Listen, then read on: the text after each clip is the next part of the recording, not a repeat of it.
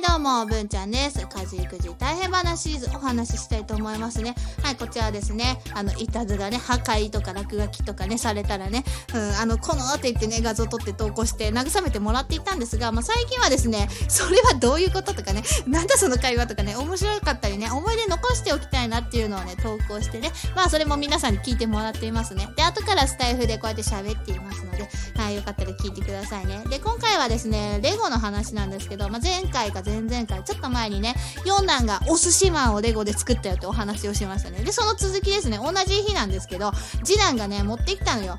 あの、ママできた車って言ってね、来たのよね。さ、サムネイル画像でもわかると思うんですけど、どっからどう見ても飛行機だな、これはと思ったんだけど、いや、飛行機じゃん、これって言ってね、あの、否定したらダメなんですよ。あの、怒るから。うん、車と思って、もう次男が車って言ったら車なんですよ。かっいいねって言ってね、めっちゃ言ったんですよね。で、その後に、何言ってんの？これ、車じゃなくて飛行機だよって 言われたんで、この前もね、同じパターンあったんだよね。あの、キリンだよね。キリンを作ったって言って、そう、キリンのレレゴね、見せてくれて、すごいじゃんって言ったら、いや、何言ってんの？これ角の部分ホットドッグだよとか言って言われて、もうなんかね、引っ掛けてくるんですよね。もうそれがね、うちの字なんです。はい。ではね、今回はこの辺で終わろうと思います。最後まで聞いてくれてありがとうございます。